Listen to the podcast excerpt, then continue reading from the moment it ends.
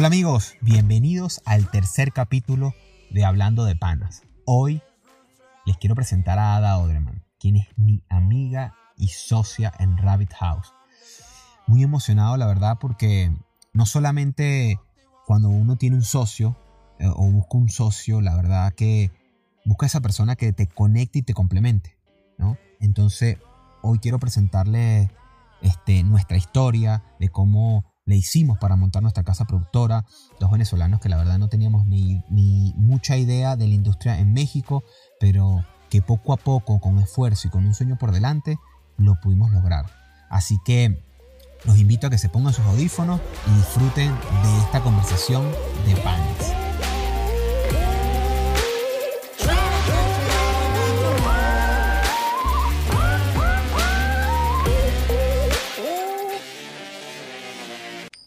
Hola Ada, ¿cómo andas? Hola.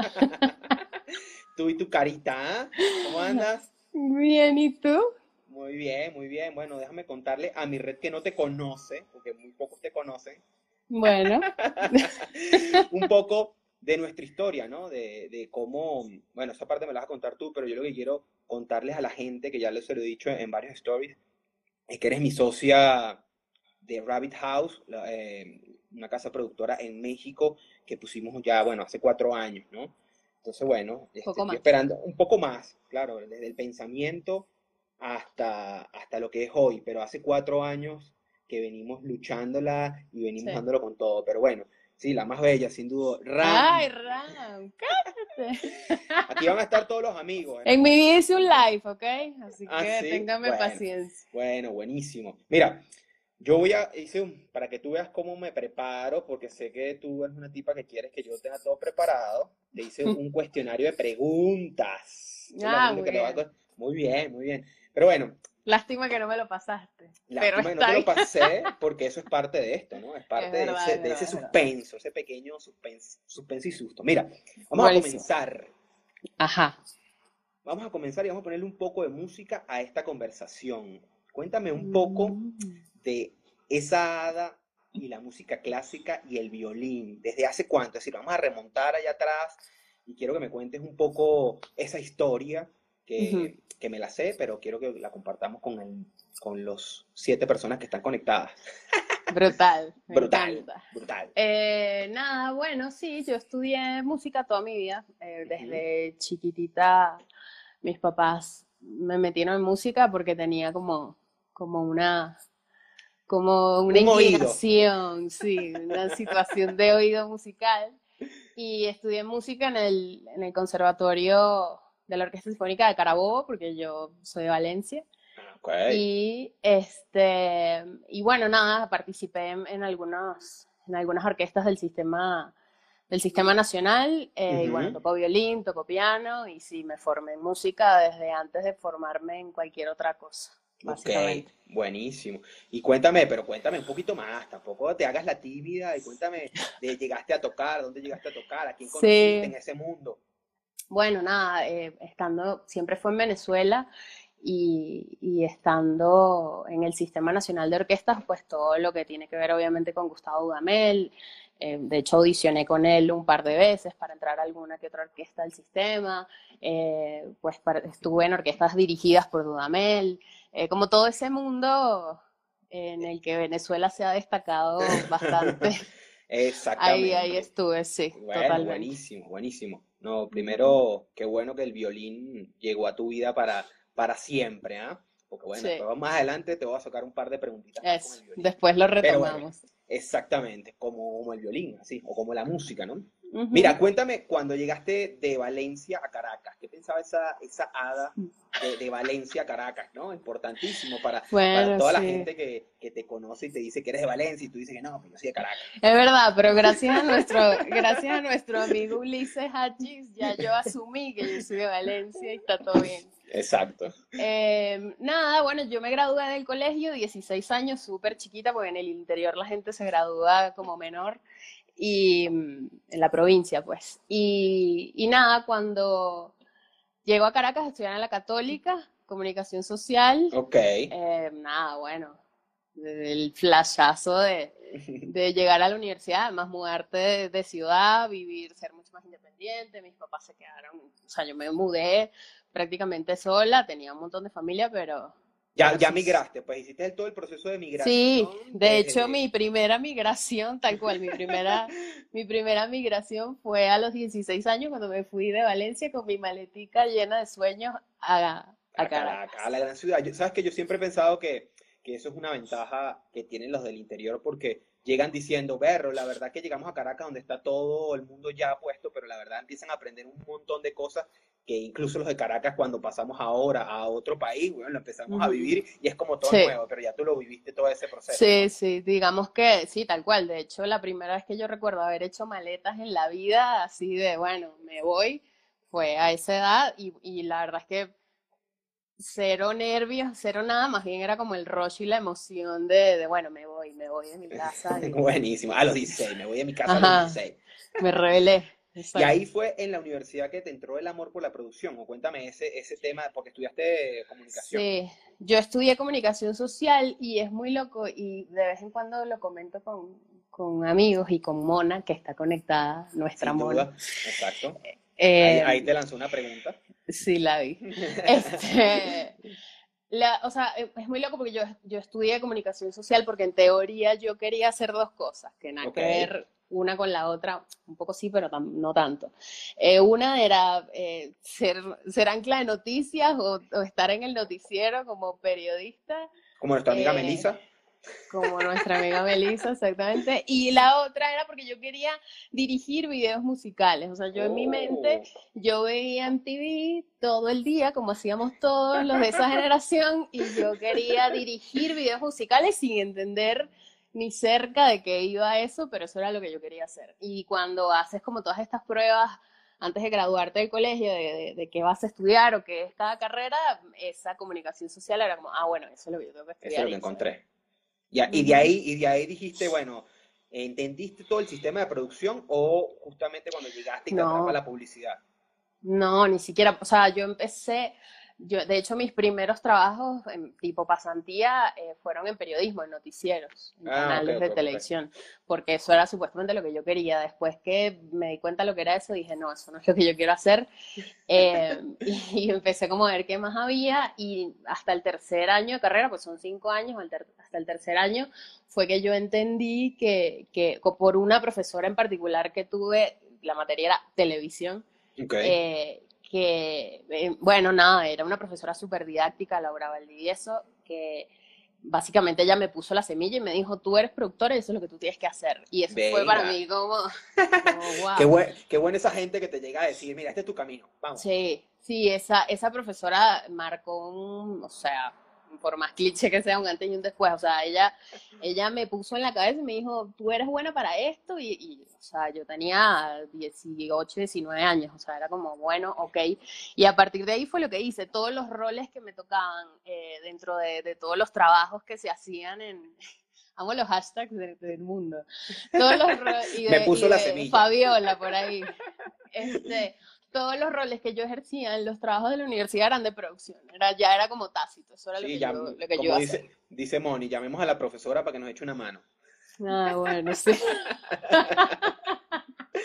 Mira, entonces, eh, cuéntame, llegaste al, mundo de la publicidad, ese que ahora todos amamos y odiamos a la vez. Cuéntame, cuéntame de qué agencia y cómo, y cómo llegaste a la publicidad. Bueno, yo empecé en, eh, bueno, yo hice varias pasantías estando todavía en la universidad, pero ya, ah, mira Andreina, qué emoción, pero ya, em, ya he entrado en, carrera, digamos, después de graduar, mi primer trabajo fue en Leurnet, el amor a la sangre verde, pues. Pero heavy, heavy, eso que, eso que te inyectan así de, esto es la publicidad, es lo mejor del mundo y nosotros hacemos la mejor publicidad.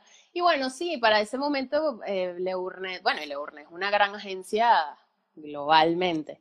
Eh, fue mi primer trabajo, estuve ahí, fue un momento difícil porque, bueno, en, Venezuela empezaba un poco el inicio de la caída de todo. la, agencia, la agencia se quedó en esa época sin un montón de clientes y, y, fue, no fue fácil. Pero bueno, fue como mi primer contacto. Tuve una, una jefa increíble que es Nivia Cuevas, productora de toda la vida en Venezuela, que Ok. me, o sea, me enseñó un montón de cosas y ella, esto va para Edmundo, me puso la semilla También, otra semilla. de la postproducción porque ella tenía dentro de la agencia una unidad de postproducción y yo empecé ahí aprendí a editar o las primeras cosas que yo empecé a editar fue ahí como que entendí que había un mundo además de la producción eh, que es el mundo de la post que, que ahí fue como que me empezó a llamar la atención después de Le Gourmet me fui a la cancha y básicamente Pero ¿qué es la cancha? que- Hay mucha gente que no conoce la cancha. bueno, la cancha eh, fue esta agencia de publicidad que, que siento que, bueno, eh, Alberto, Alberto Hernández, Salvador Capielo, una agencia independiente que en ese momento hizo un montón de cosas eh, a nivel publicitario y con unos clientes que en Venezuela eran, eran muy grandes. Eh, ¿Y ya tú llegaste, tú llegaste a trabajar ahí contratada o fuiste que, que- o, o buscaste y, y le tocaste la puerta? ¿Cómo fue ese, ese comienzo? No, bueno, a través de otro amigo increíble que es Virgilio. Eh, Muchos amigos direct- tienes, ¿ah? Bueno, sí, es la única manera. Eso, que es verdad. Ahorita hablamos de eso. Este, y bueno, nada, Virgilio, yo salgo de Leurnet, empezó a buscar trabajo, a ver qué era lo que iba a hacer, además, súper jovencita que no tenía mucha idea de nada, exacto. Y, y Virgilio me recomienda con Alberto, que es uno de los, de los dueños de la cancha, que estaban buscando a alguien de producción porque, bueno, habían asumido varias cuentas y necesitaban un departamento de producción. Yo entré a la cancha y no existía el departamento de producción. Exacto, Básicamente se Ellos, hizo ellos no se imaginan lo que estaban contratando en ese momento. Sí, ni yo, ni yo, porque yo siento que no sabía nada. Pero sí, sí tenías claro, tenías claro, tenías claro. Bueno, sí, venía, venía obviamente con un conocimiento ya de, de, de Leo, que, de Leo Burnett, que, que había adquirido, pero, pero bueno, me tocó armar un departamento de cero y la verdad es que yo, eso, eso fue como, o sea, es, fue un aprender, momento, a, aprender de todo. sí, es un momento demasiado importante en, en mi, en mi carrera porque, bueno, yo dije, bueno, yo, yo esto no lo sé hacer, pero yo lo voy a hacer, o sea, o yo lo voy a hacer como yo creo que se hace. Y. Salvador y Alberto pues me dieron luz verde para, para hacer un montón de cosas y tomar un montón de decisiones que, que bueno, salieron bien, pienso No, y, si- y sin duda salieron tan bien que, que, lo, que llevaste ahí cuánto tiempo. ¿Cuánto tiempo llevaste en la cancha? Yo estuve en la cancha casi nueve años. Nueve años y muchos no saben que nosotros dos nos conocimos ahí, ahí donde fue, Exacto. nació esa magia de conocernos y de pelearnos Sí, porque nosotros nos Por peleamos todo. siempre. Por Sí, todo nos peleamos. Mira, pero Exacto. antes de entrar en esos temas de pelea, cuéntame, cuando tú comenzaste en Leburné, ¿comenzaste ya trabajando que te pagaban o todavía era el tema de pasante, pasante, pasante? No, yo no y- entré como pasante. Yo a Leurne entré como contratada. Yo era, eh, Ok. asis- era como una asistente slash coordinadora de producción. Ok, ok, ok.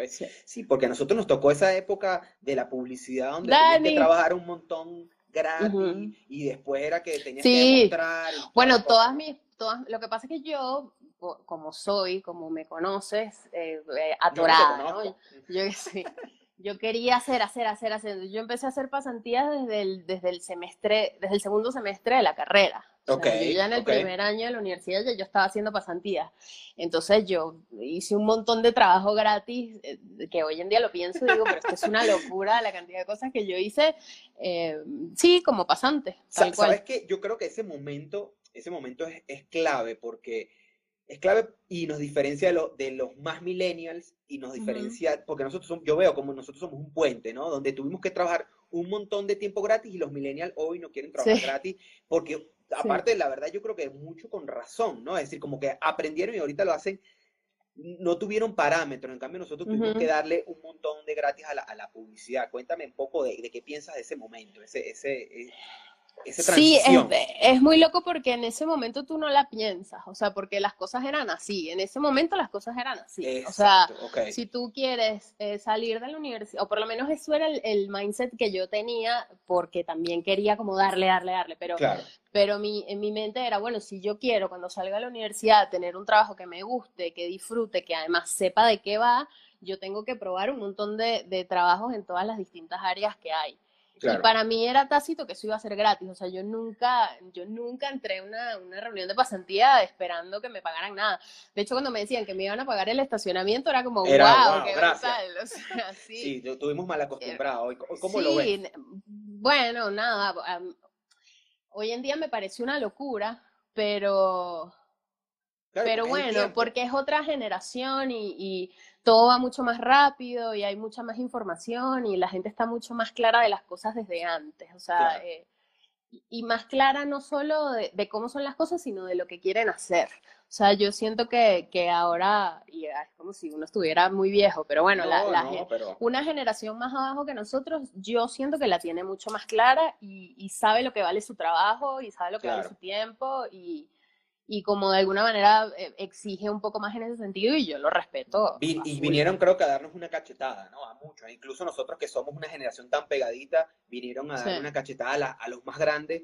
Hablo de los más grandes a nivel de, de portafolio, de, sí, sí, de experiencia. De experiencia, ¿no? Porque hoy en día agarran una cámara y hacen y deshacen todo, lo que, todo, ¿ok? Sí, tal cual. Mira, y eso, en esos nueve años tomaste un break, me acuerdo, que te fuiste a, a New York Film Academy. Cuéntame de, por qué hiciste eso, cuéntame qué, qué estaba pasando ahí. Bueno, yo básicamente, eh, yo me fui casi un año, me fui a Nueva York a, eh, a estudiar. Yo siempre quería hacer como un posgrado, o sea, como algo después de la universidad, pero bueno, como arranqué a trabajar ah, de lleno, pues no lo hice. Em, en el 2010, después de tener tres, cuatro años trabajando en la cancha, me le emparé un día y le dije a Salvador, que era uno de nuestros queridos jefes, Salvador, yo me voy a ir. Yo me voy a ir, yo quiero estudiar, yo siempre he querido vivir en esta ciudad, eh, yo voy a, voy a estudiar algunas cosas, voy a como a, pulirme en algunas cosas y bueno, y yo me voy, yo te puedo dejar a una persona de mi entera confianza que fue Melissa que se quedó por mí, o sea, yo además agarré a Melissa, la puse y le dije, usted se queda aquí y va a ser perfecto.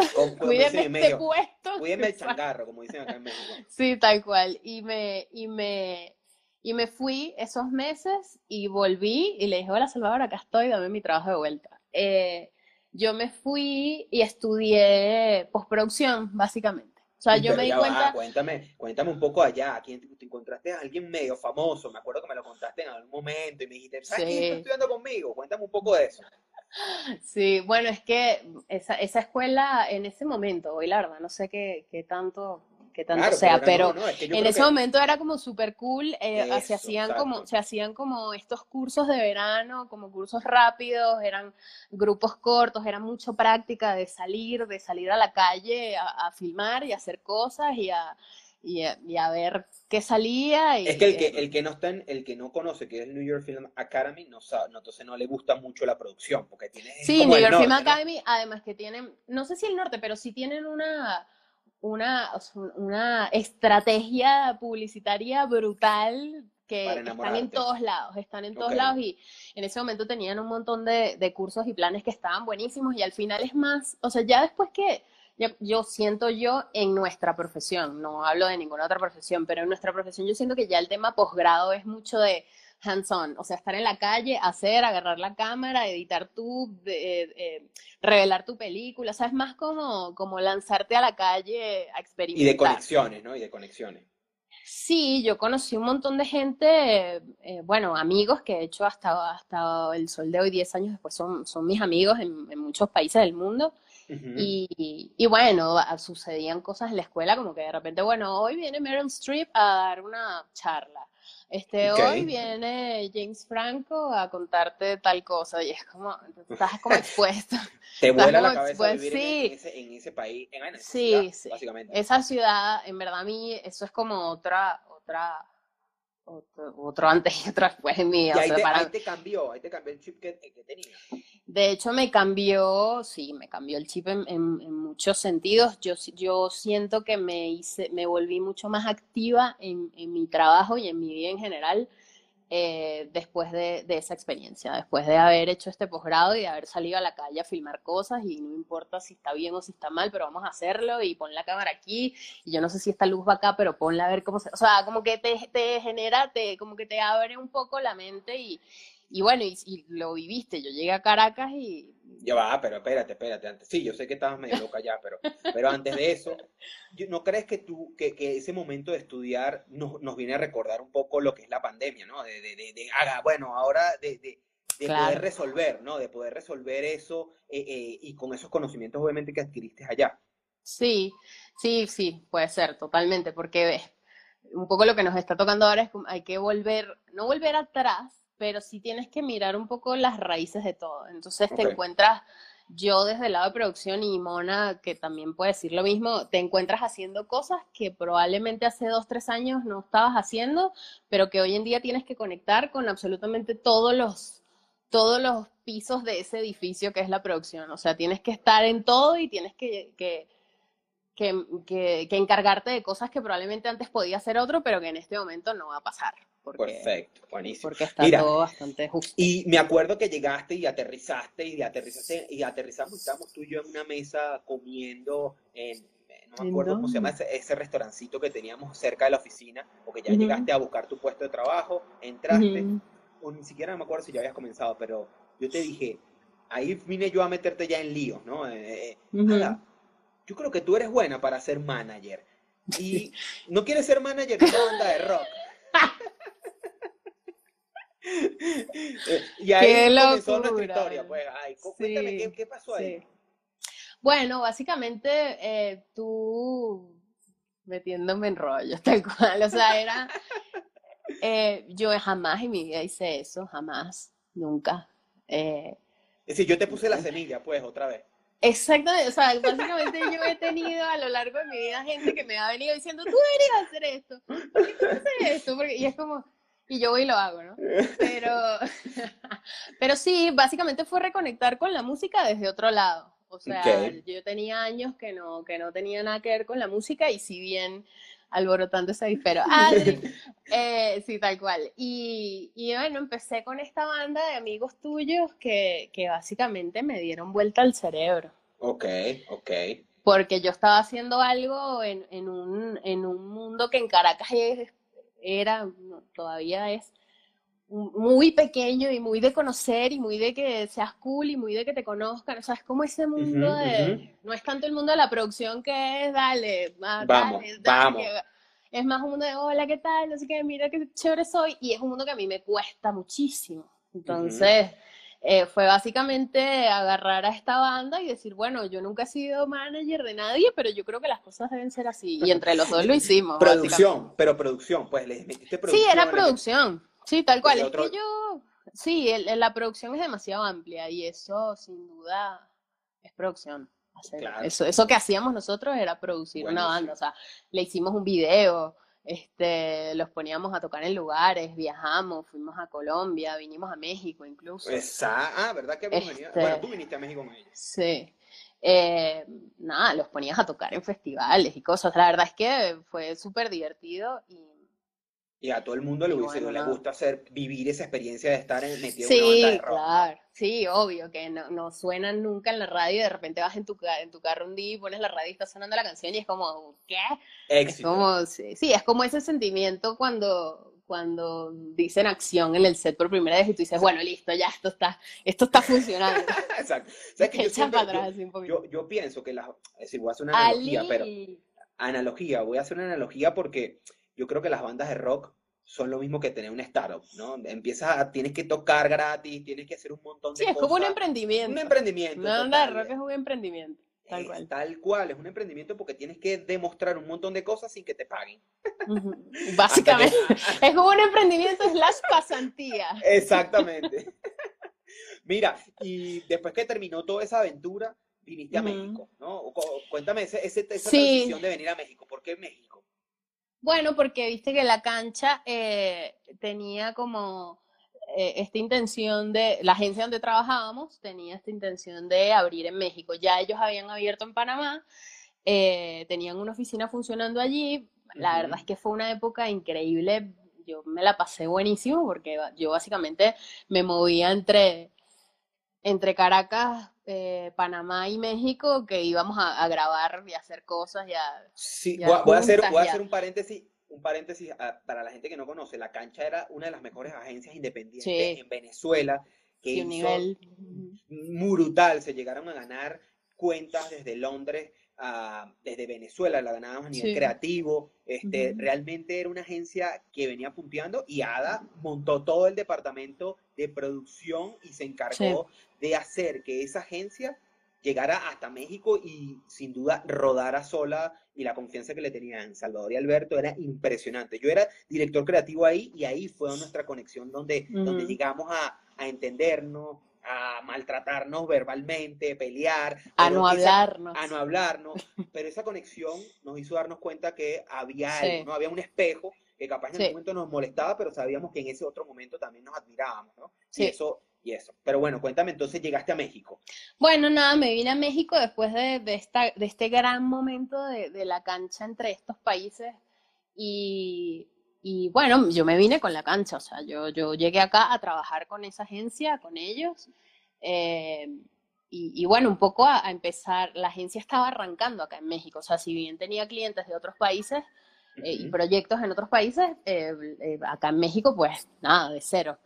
Y, y, la verdad es que, bueno, admiración total con Salvador, que era el que estaba acá dando la cara, moviéndose en todo y sacando proyectos y buscando la manera, hasta que, bueno, un día ya básicamente. Va, Pero espérate, espérate, hasta que hables del crush. Mm. De nosotros, eh, lo, lindo de esto es que. que lo que iba a decir es que un día que básicamente me llamaste y me dijiste, vamos a hacer esto. No, pero ya va, todavía no. Tú llegas ah. manejando una cuenta de, licores, me acuerdo que en aquel tiempo era Bacardi, y yo estaba en la agencia que le llevaba la otra parte. Entonces también Lo digital, sí. Lo digital, exactamente.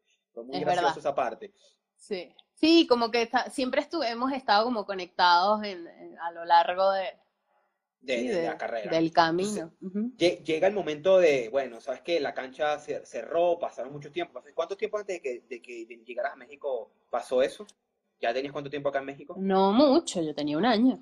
Un año, pero antes venías manejando la cuenta desde afuera. Sí, claro, veníamos manejando todas esas cuentas, nos mudamos para acá, seguíamos como en ese trabajo, buscando nuevos negocios y hasta que llegó un punto en el que yo dije, yo siento que, que bueno, que ya hay que hacer otra cosa. Yo tenía como esa situación, pero no sabía hacia dónde. O sea, si me preguntas yo en ese momento, sea, ¿será que busco trabajo en una agencia? ¿Será que busco trabajo en una productora? La verdad es que yo no lo tenía claro, me daba un poco de angustia. Eh, porque bueno, porque no conocía tener un año, o sea, el primer año cuando uno emigra, el primer año yo tuve suerte porque tuve trabajo, pero generalmente el primer año es terrible, o sea, estás que no, que no entiendes nada, que no, que no te alcanza para nada, que no, sabes, es, bastante movido el primer año. Sin duda, y yo, yo creo que yo estuve un año en la cancha y aún estando en la, como que mis últimos meses en la cancha, estábamos ya nosotros en la transición de Rabbit. Exacto, vengo yo y te digo, ¿sabes qué, Ada? Que ahorita te cuento mi parte, pero vamos a montar una casa productora. ¿Qué, ¿Qué, te pasó por la cabeza cuando yo te vine y te dije? Ah, lo de siempre, Luis está loco. Lo que siempre me pasa. vamos a montar una casa productora porque yo creo que la podemos montar, tú y yo. Sí, yo dije, bueno, yo siento que estás loco, pero vamos a darle. Exactamente. Básicamente. pero lo interesante de esto es que cada uno como que va luchando, tiene, tiene su lucha interna y, llega un momento que te conectas, pues, porque tú acá, acabas de salir de, de, la, de la cancha y ya yo dije, berro, Ada, yo, yo venía con Moni, este, con Moni pasando una situación de que estaba embarazada de Renata, en la casa productora donde estaba ella, que le iba buenísimo, cuando se enteraron que estaba embarazada, le quitaron toda la, chamba que ella tenía y la a, un, a un lado, y la verdad que, que yo me veía y nos veíamos los dos como que mierda. Estoy embarazada no, y, empezaron, un lado. Y más allá de eso, lo que yo siento que pasó en ese momento es que del lado tuyo y de Mona y de mi lado es que veíamos cómo se estaban haciendo las cosas y decíamos, pero las cosas no se tienen que hacer así. O sea, hay, hay otras maneras de, de, que, de, que funcione un negocio como este. Total, y, total. Y esa experiencia terrible con, que, que les pasó con Mona, que imagínate, un desastre. Sí, obviamente. sí, yo tenía ganas de explotarlo con una molotov.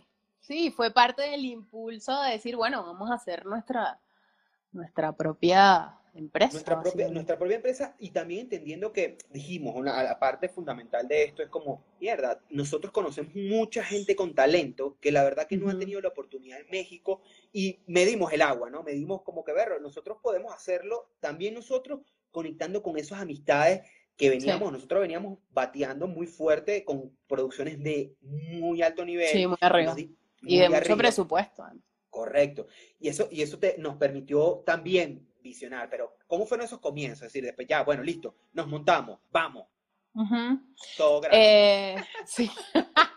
bueno, no, la verdad es que eh, el comienzo, y lo voy a contar, pero bueno, tú estás más que claro en eso, eh, básicamente lo que nosotros teníamos que hacer era un, era un portafolio, o sea, es como, bueno, es como cuando sales a buscar trabajo y dices, bueno, pero ¿qué has hecho antes? Y bueno, tienes que mostrar algo. Correcto. como- Más una casa productora. Ajá, y más una casa productora. Y era un poco el miedo que yo tenía de decir, bueno, pero ¿qué vamos a mostrar? O sea, porque sí, tú has hecho un montón de cosas, yo he hecho un montón de cosas, Mona también. Entonces, bueno, vamos a ver de qué manera nos armamos una historia para que, pa- pa- que al final para mí es la clave de todo, para que la gente no tenga, nos tenga confianza. Claro, Porque claro, claro. extranjeros, casa productora nueva, con unas ideas y unas maneras de hacer las cosas un poco distintas a lo que se estaban haciendo hace cuatro años o que la gente le tenía como medio temor, bueno, lo, primero que tienes que generar en la gente es confianza de que, bueno, esto, está, esto va a salir bien y, y yo te estoy diciendo que esto va a salir bien y va a salir bien. Y, y bueno, y tuvimos la, la suerte enorme que en la agencia donde tú estabas, pues básicamente te dieron la oportunidad de, de que una gran cantidad de los contenidos que se estaban generando para digital los íbamos a hacer nosotros. Claro, porque es, es como, como yo te dije en aquel momento, mira, hay que buscar la oportunidad. Y yo le toqué la puerta al dueño de la empresa y le dije, mira, me están llegando estos presupuestos para hacer digital y la verdad es que es un absurdo, nadie lo Sí. entiende. ¿Nos puedes dar la oportunidad a mi socia, que es una productora, y le te vendí a ti? Porque básicamente yo, eh, yo no podía hacer nada, ¿no? Entonces Sí. te vendí a ti como, como la cabeza de, Sí. de entender este mundo de, de publicidad y de producción que nos dieron la oportunidad y, y- y nos dieron la oportunidad para producir Sí. todo el contenido digital de la agencia. Sí, fue, fue espectacular, fue un año, un poco más de un año donde hicimos una cantidad de cosas que, que en la que la verdad es que tengo que decir que fuimos aprendiendo sobre la marcha un Sin duda, cosas, sin duda. porque vi- vienes de otro país eh, donde se hacen las cosas de una manera y si bien este negocio se parece un poco eh, internacionalmente, pero igual no, o sea, acá, acá, acá hay muchos más procesos, acá todo es mucho más profesional, siento Sin yo. Eh, y, y si bien uno ya traía un nivel y traía una experiencia, pues te tienes que, que montar ahí para jugarle, jugarle igual a la competencia, que hay demasiada competencia. Entonces, ¿Cu- ¿Cuántos años crees que nos tomó para, para, para poder ser alguien en México? Bueno, viste que a mí esos statements tuyos me, me dan un Me- poco ansiedad, pero, pero yo la Antes de que te llamen, pues de que alcen que- el teléfono. sí, Porque es que yo sí. creo que muchas Sí. personas dicen, Vera, pero ¿qué tengo que hacer yo para, tal cual lo que tú acabas de decir, es, no tengo nada, ¿quién soy yo? ¿Cómo voy a llegar a un sitio a decir quién, cómo te la crees y cómo te la tienes que creer realmente y Sí. para que suene el teléfono de vuelta? Eh, yo creo que el tercer año. Para, para mí fue el tercer año. Eh, ¿cuándo fue el terremoto? 2017. Eh, sí, segundo tercer año. Yo. Nosotros le teníamos un montón de... Es muy loco porque le teníamos muchas expectativas al 2017 porque ya estaba pasando esto, habíamos eh, logrado posicionarnos con, con una agencia y un cliente que Ramsés está por ahí y es, y es parte de eso. eh, que, que ya nos daba, nos generaba un trabajo y nos, nos permitían hacer piezas que estuviesen lindas y cosas que estuviesen cool. Eh, y para el 2017 la verdad es que yo sentía, bueno, este es un poco, este va a ser el año y boom, viene el terremoto ya después de mediados de año, pero sí cae, cae un poco el flujo de trabajo, pero, pero siento que el 2018... El 2018 fue un muy buen año para nosotros. Si bien como empresa, por suerte, gracias al universo, eh, a nosotros siempre nos ha ido bien. O sea, Ujú, esta ujú. empresa ha funcionado desde el, desde el día cero. Desde el día Desde cero, ¿ok? Desde el Qué día cero esta empresa ¿no? ha funcionado.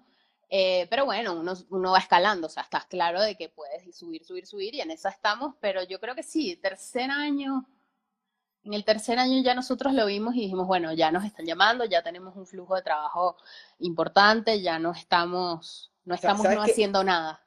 No, claro, sin duda. Pero sabes que la reflexión que hago es, es muchísima gente que hoy se está replanteando, hoy en este momento se están replanteando sus carreras, sus empresas, se están replanteando un montón de cosas. ¿Qué crees tú que fue ese diferencial que hace que Rabbit House hoy siga navegando? Hoy siga, hoy, hoy- hoy muchas casas productoras en México están cerrando sus puertas y, y desde ese momento, Sí. ¿qué crees, fueron, qué, qué crees que fue el pilar fundamental y diferenciador que tuvo Rabbit y ese negocio que montamos tú y yo para, para decir, mira, sí, está preparada para la guerra, ¿no? Sí, yo creo que, bueno, son varias cosas, eh, principalmente para mí es, es- nosotros quisimos hacer una casa productora eh, como nosotros queríamos, es decir, eh, con los procesos que nosotros considerábamos que eran los suficientes, con, con, con, una flexibilidad al 100%, donde nos podríamos adaptar a lo que viniera,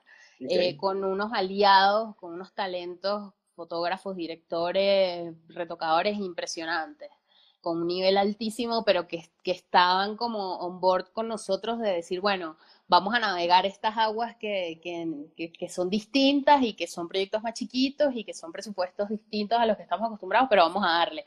O sea, es un conjunto de cosas, pero, pero creo que nosotros estábamos claros en, en lo que no queríamos ser.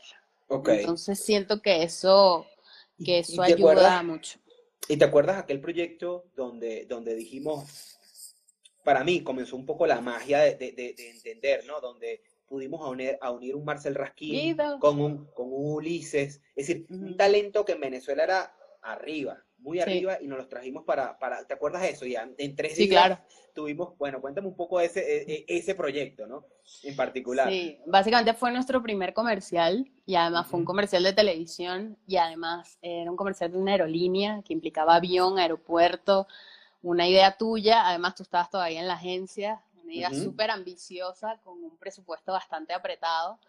Eh, y bueno, sí, eh, por eso decía al principio lo de los amigos, o sea, no sé, Uno, uno se hace por los amigos, y eso yo lo tengo clarísimo, y, es, y, por eso en cada nueva relación laboral que, que, tanto Mona, tú como yo eh, iniciamos, buscamos el ser amigos, o sea, el generar una, una situación, un vínculo desde, desde la amistad y desde, desde el compañerismo y al final eso fue lo que hicimos, o sea, fue como, bueno, ¿quién puede dirigir este comercial? Y empezamos a pensar y dijimos, bueno, ¿será que nos traemos un Marcel para dirigir este comercial? Y fue como, hola Marcel, este es mi primer comercial con mi casa productora en México, yo no sé lo que estoy haciendo, por favor, vente ya. Y Marcel agarró el avión y se vino. O sea, básicamente es eso, y es la, es la confianza y es el saber que, bueno, que a lo mejor yo, eh, a lo mejor iba a ser difícil, que, que lo fue, pero, pero ese barco iba a navegar y llegar hasta donde tenía que llegar. No, no, solo eso, sino que también unimos a, un Marcel con un Claudio Napolitano y los pusimos a trabajar juntos para que mientras estuviesen produciendo cuatro días entre playas y un montón de cosas, sí, levantaran las fotos, ¿no? Sí, y fue como el primer proyecto donde entendimos que en eso que eso era lo que queríamos hacer, es decir, armar situaciones de producción eh, flexibles y distintas donde en un día haces un montón de cosas y aprovechas ese dinero al máximo y, y dale, vamos a darle muchachos que sí se puede, o sea, es como como que entendimos Que, que, que, lo que queríamos hacer era eso, era, era armar, armar diseños, de, armar producciones distintas, pensadas un poco desde, desde otro lado. Y eso nos dio, eso nos dio el concepto de nuestra casa productora, que hoy decimos, este, cambiamos la forma de producir para cambiar la calidad del contenido, ¿no? Es mucho, es eso, Rabbit House, sí, ¿no? Sí, tal cual. Por lo menos eso intentamos. Eso intentamos siempre, claro, mientras los, amigos, los amigos nos den las oportunidades, que, que eso es súper lindo. Pero bueno, vamos a ver un poco, un poco la publicidad de Rabbit y, cuéntame un poco de Ada y, esas reflexiones y de ser veganos y todo ese tipo de cosas, porque también eso viene a la mesa, ¿no? Esas reflexiones. Cuéntame un poco toda esa reflexión que, que, has tenido en ti para, para poder cambiar un poco tu estilo de vida, ¿no? Sí, bueno, eh, toda la vida tuve como una situación eh, como una, una cosa de que yo sentía que había cosas que uno se comía que no se tenía que comer. Eh, y, pero bueno, me, me, tomó un montón de años, hasta hace dos años, en, entender, o por lo menos yo llegar a la conclusión de que hay cosas que ya, hay una vida que ya yo quería eh, cambiar, o dejar de hacer las cosas como las estaba haciendo. Ahora querías comerte las semillas, pues. Ajá, básicamente. Y, bueno, eso hice, soy vegana desde hace dos años, nunca voy a decir que soy vegana al 100%, porque eso es, muy difícil y no estoy ahí todavía ni cerca, pero, pero una gran parte de, mí y de mi estilo de vida eh, es vegana. Y, y, trato un poco desde esa filosofía de la, de la, de la empatía y la, y la tolerancia la tolerancia hacia los demás. O sea, no, solo, no solo hacia los animales y tal, sino hacia la gente. Entonces, em, gracias a, mi entorno más cercano, que es Mona, eh, siento que... y Renata, ¿no? Renata te dice, yo soy vegana, a mí me gusta el cereal, me gusta el pollo, me gusta la Exacto. vaca. Cuando no le gusta nada, cuando no le gusta algo, me dice que es vegana. Ella es vegana.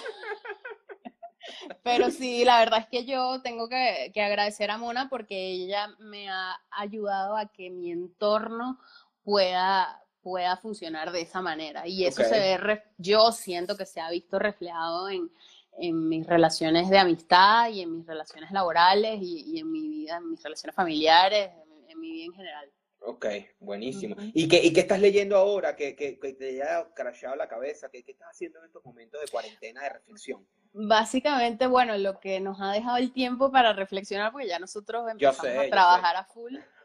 Eh, no, nada, bueno, un poco lo que ha hecho un montón de gente que es meterle a la cocina Ok, y buscar, y buscar como, como recetas y cosas y comprar cosas por Amazon, que, que cosas así para, para experimentar un poco ese lado.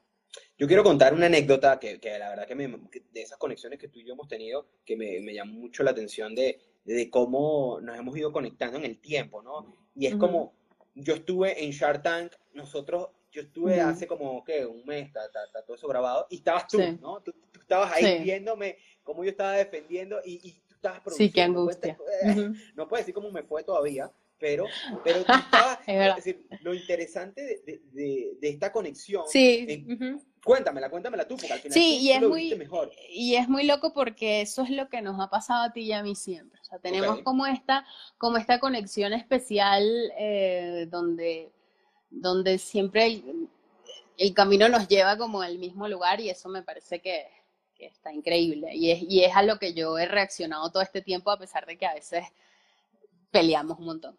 Pero, pero sí, lo de Shark Tank es, es brutal. Nosotros tenemos ya, creo que dos años o tres años haciendo Shark Tank, dos años creo. Y mm, bueno, haciendo Shark Tank, eh, trabajando junto con eh, la agencia eh, que Sí, se encarga pues de pues. todo el material promocional de la serie. Y, y nada, llegamos a, a Shark Tank, estábamos en preproducción para hacer toda esta cantidad de materiales, ya la, la serie estaba andando, ya se estaban grabando capítulos. Obviamente yo sabía que tú ibas, sabíamos que tú ibas a estar, o sea, eso, eso, Por eso se sabía. vida, ¿no? Pero ese día en particular, que a mí no me tocaba ir al, al set, porque bueno, estábamos nosotros además, hola, estábamos nosotros además, eh, eh, en estábamos en un rodaje de otro video, de un videoclip, tuve que ir al set y fue como, Dios mío, hoy está Luis en Shark voy a estar yo ahí. Y me Aparte, Y no, me- yo no pude invitar a nadie, yo no pude invitar a nadie. yo- Exacto. Me dijeron, nadie puede ir. Y resulta que de repente tú, Aparecí yo, hola.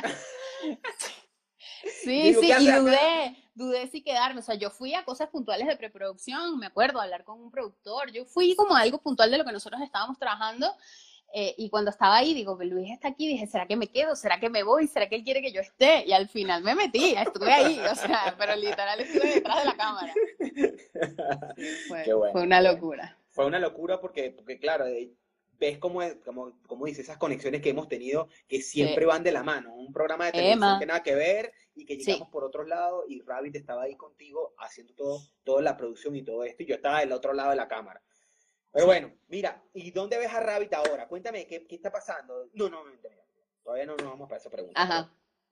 Vamos a, vamos a regresar a lo clásico y cómo, cómo la música clásica desde el principio ahora caemos en el reggaetón, ¿no? Cómo, cómo Ada se ha convertido en la, en la, en la que sabe más de reggaetón, ¿no? Eh, Luis, cada vez que dices eso, me quiero Te morir. provoca, claro. Porque si a alguien que le gusta el violín y la música clásica, no, no puede. Hay un choque, ¿no? Bueno, yo debo decir que como todos eh, nos, hemos, nos hemos tenido que adaptar a, los, a los nuevos sonidos.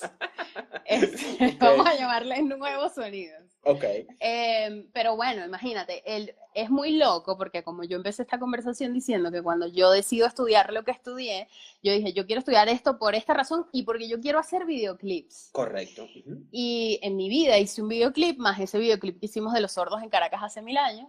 ujú. Eh, y, y pues nada, llego, llegamos acá, lo último que hacemos son videoclips hasta que tuvimos como unos primeros acercamientos con, con Nuno eh, a través de Charlie Nelson, otros amigos, eh, donde, bueno, vamos- eh, necesitamos grabar a Maluma en un, en- o sea, tenemos que hacer un featuring de Maluma y esto tiene que pasar en un camerino en el Auditorio Nacional. y no hay presupuesto. Bueno, está bien. Cosa rara, ¿no? Sí. Yo obviamente llamo a Mona, es más, no, tenía a Mona enfrente y, y le digo, Mona, ¿qué es Maluma? Hace cuatro años yo no sabía que era un Maluma. Y, y la verdad es que ese fue nuestro primer, nuestro primer acercamiento a este mundo de los videoclips. Ahí conocimos a, a Nuno, fue algo muy, muy, muy chiquitito. Este, bueno, nada, y lo hicimos, y bueno, nada, eh, un año después, como las vueltas de, de todo, como sucede eh, en, en la vida, básicamente, eh, empezamos a hacer videoclips y, y hoy en día, o sea, nosotros el año pasado hicimos, me atrevería a decir que, que varios de los videos que estuvieron en el top de views y en el top de, de producción, básicamente.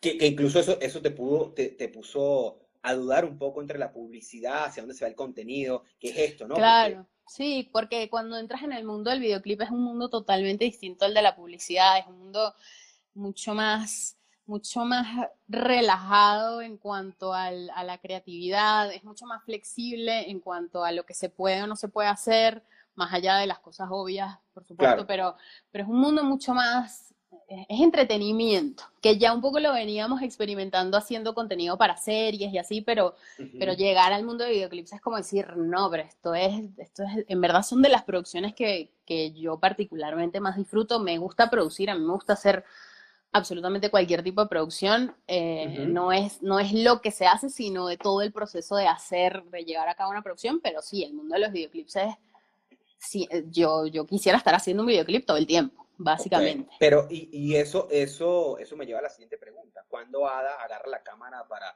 para hacer algo de, de, de saltar de la producción Sí. al, al lente, detrás del lente, ¿no? Bueno, Cuéntame, sí, cuéntame eso, eso. ¿Qué es lo que tienes pensado? Eso es un plan que tenemos, eh, que tenemos para que suceda, básicamente. Muy poca gente lo sabe, pero, eh, pero bueno, sí, yo tengo una, yo siento que cuando uno está en este mundo y, y, me- y yo nos considero una productora eh, que también cae mucho hacia lo creativo, porque básicamente estás tú y porque uno siempre tiene como una sensibilidad hacia, hacia lo creativo y hacia el tener algo que decir.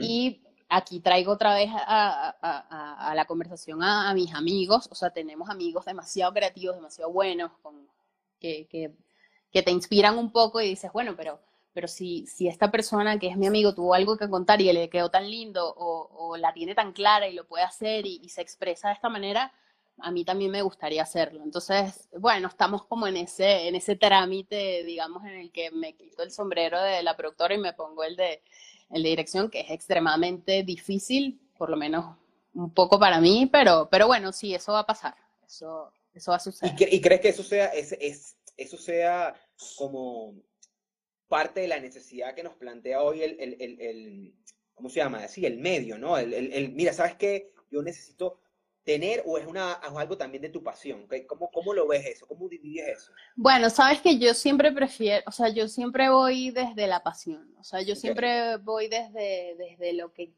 desde lo que tengo yo, que siento que quiero sacar.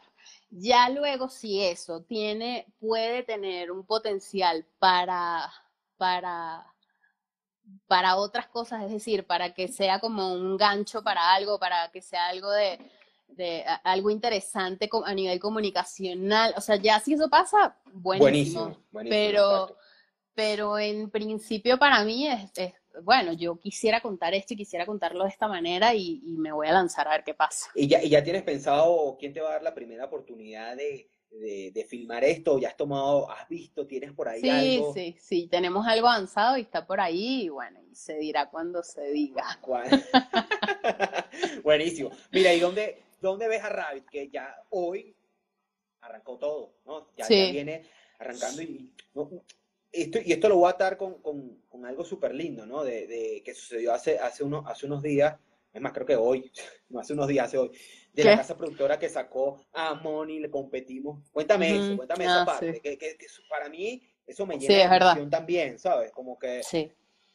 Sí, eh, bueno, nada, Rabbit, eh, bueno, sabemos, pandemia, cuarentena, locura, eh, nunca, nunca paramos al 100%, pero claramente vimos como que se puso un freno desde marzo, finales de marzo, y desde hace un par de semanas, tres semanas, ya empezamos como, como a activar todo otra vez y ya tenemos eh, fechas de rodaje pautadas y ya estamos a full, la verdad.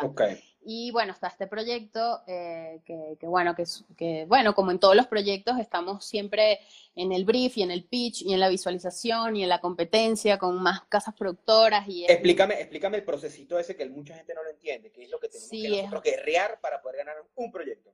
Es un proceso muy loco eh, que ya yo me acostumbré, siento que nos hemos acostumbrado, pero a mí al principio me parecía un horror, que, pero entiendo de dónde viene, básicamente te llaman, hay un proyecto de una marca y, y escogen tres, cuatro casas productoras donde no solamente tienes que competir en costos, sino que tienes que competir también en propuestas. Entonces llevas a tu director si es algo, si es de video, llevas a tu fotógrafo si es foto, o llevas a tu realizador de contenido si es de un montón de cosas, y hacen una propuesta de, cómo estás viendo la realización de, esta, que te están, de esta idea que te están planteando.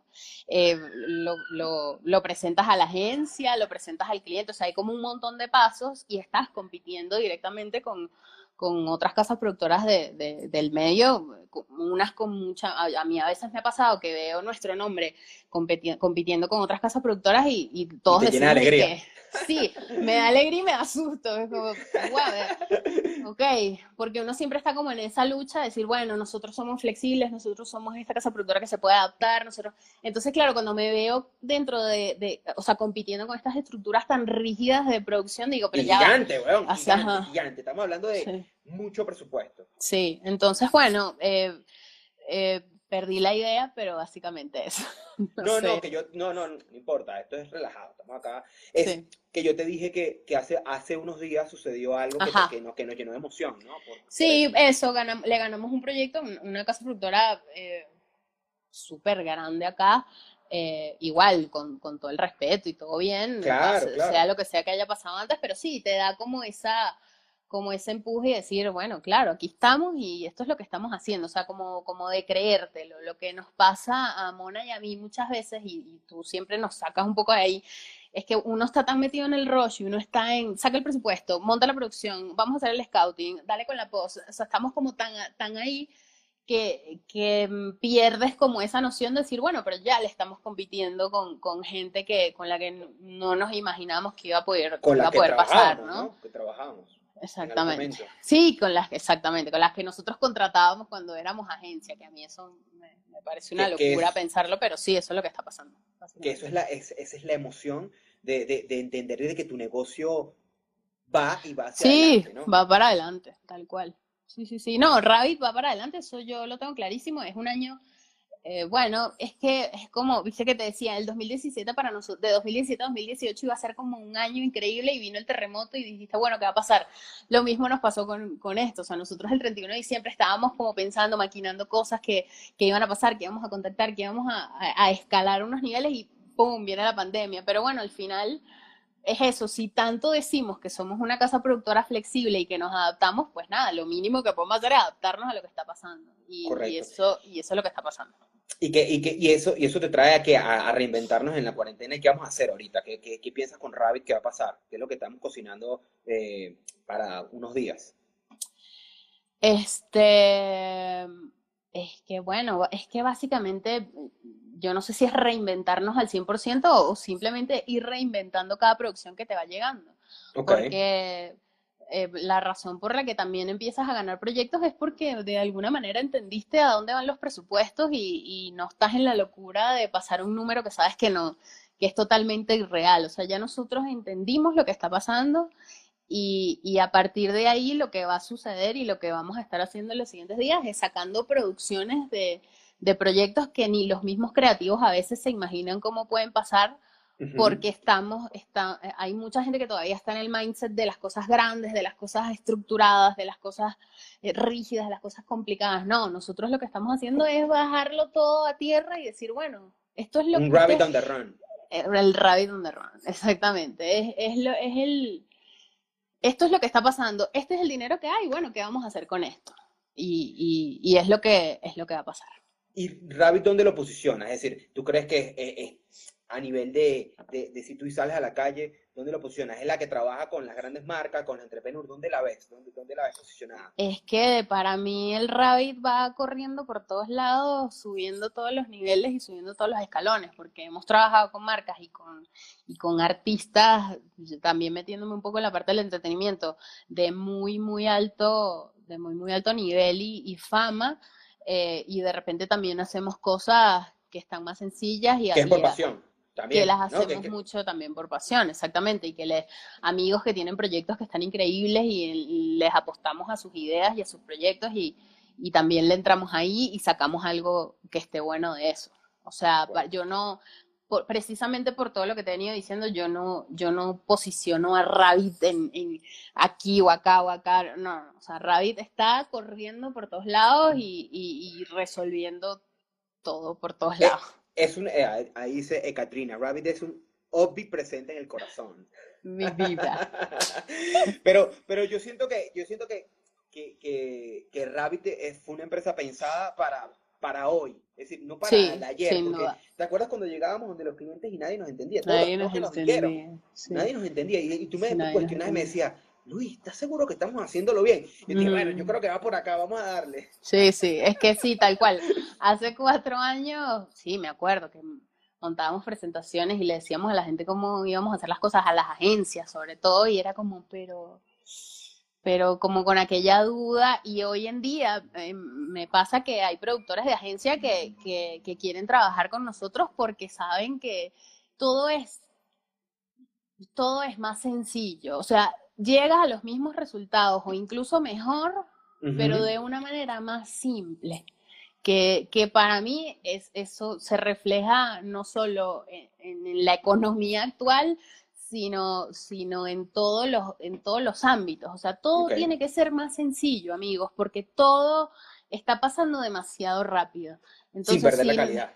Sí, por supuesto, pero por eso te digo, llegando a los mismos resultados o incluso mejores, pero los procesos tienen que ser más simples, no podemos enroscarnos en, en, en una cantidad de, de, de, de burocracias y de, por más que el sistema muchas veces no te deja, porque eso es lo que pasa, eh, uno tiene que tener un, un mindset de, de, de, de- de simpleza, de, de que yo, yo no voy a enredar esto porque yo lo que quiero es que esto salga y salga bien.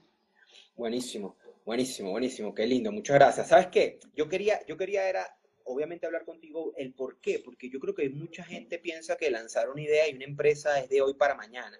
Y que obviamente eso, eso, eso le pasa a muchos más millennials que dicen, bueno, pero ¿qué pasa ya cuando soy una estructura que le da de comer a un montón de gente, que le da Ujú. de comer y que tiene una visión? Cuesta años. Es decir, nosotros ya, como tú dices, llevamos más de cuatro años donde Sí. no fue que se nos ocurrió, sino que todo lo que tuvimos que atravesar. ¿Y qué consejo le das tú a esa gente que realmente está hoy replanteándose su historia y, de todo lo que has tenido que pasar tú como, como, como persona y para tomar decisiones y decir, mira, los proyectos se crean y se luchan, ¿no? Un Sí. poco. Sí, igual cuatro años es poco.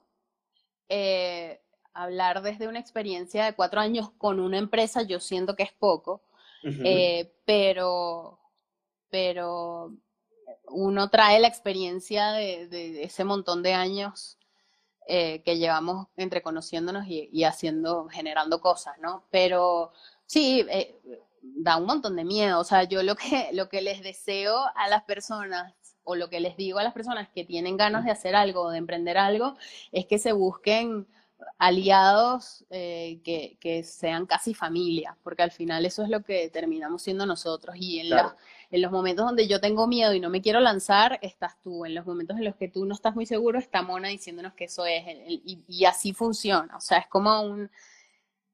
Da, da, da susto, da miedo, no sabes si, si tiene sentido, si, si va a pegar, si no, si te van a llamar, si te van a creer, pero, pero uno solo, yo lo veo muy difícil hacerlo en. Mira, solitario. nos, queda- nos quedan 10 segundos para despedirnos. Besitos a todos. Wow, qué buena conversación acabamos de tener mi socia y yo, donde me recuerda que cuatro años apenas es el comienzo. Así es, amigos, ustedes que están comenzando a emprender o ya tienen ratito emprendiendo, recuerden que hay que meterle todos los huevos todos los días para hacer lo mejor y lo que ustedes quieren. Quiero también agradecer a Alexander, mi gran pana, que me ayuda con estos audios a limpiarlos, a mezclarlos. Y ustedes, si quieren hacer sus propios podcasts, los recomiendo. Escríbanles a podcastya24.gmail.com donde él los va a ayudar y los va a guiar con todo esto de cómo hacer un podcast. Y si necesitan equipos o cualquier limpieza, algo muy sencillo, él los ayuda, le escriben y listo. Muchísimas gracias, compartan este contenido si les pareció de valor y dejen un review para ver qué piensan. Hasta luego.